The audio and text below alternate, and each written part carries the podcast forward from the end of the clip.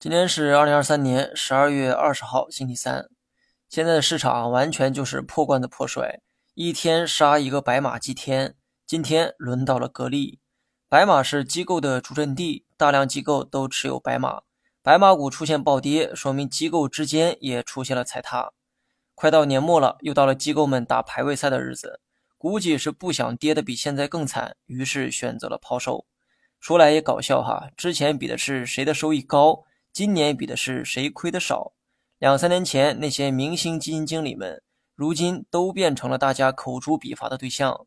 这就很好的说明了一个问题哈：所有人都追捧的东西一定是贵了，相反，所有人都嫌弃的东西一定是便宜的。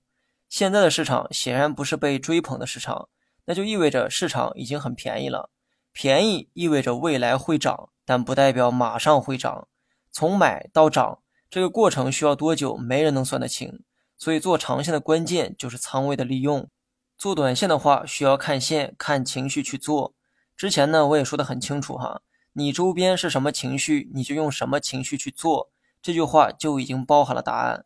不要去预测情绪的拐点在哪儿，而是等大家的情绪明确回暖之后再去交易。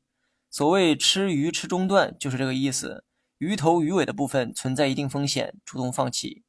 当然，这是短线玩法，长线并不适用。大盘呢，我就不分析了。来到两千九百点，也意味着来到了去年的双底区间，估计呢会有一定的反抗出现，但反抗期间会把最低点留在哪个位置就不知道了。好了，以上全部内容，下期同一时间再见。